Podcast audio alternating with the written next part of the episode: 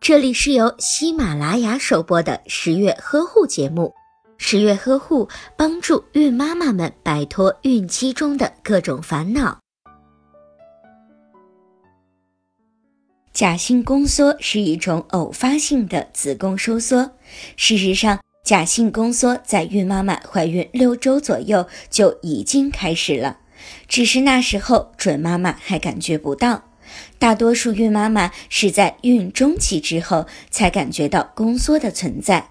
这种宫缩有时候会变得比较强烈，所以很多人可能会误以为已经进入了临产期。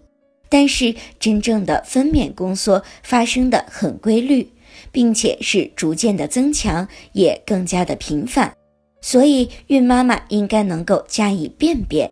假性宫缩表现不规律，宫缩力度不会逐渐的加强，频率也不会加快，一般发生在肚子的前面、腹部的下方，从无痛到轻微的不舒服。在假性宫缩出现的时候，孕妈妈需要改变姿势，或者是洗一个热水澡，疼痛的感觉就不会那么强烈了。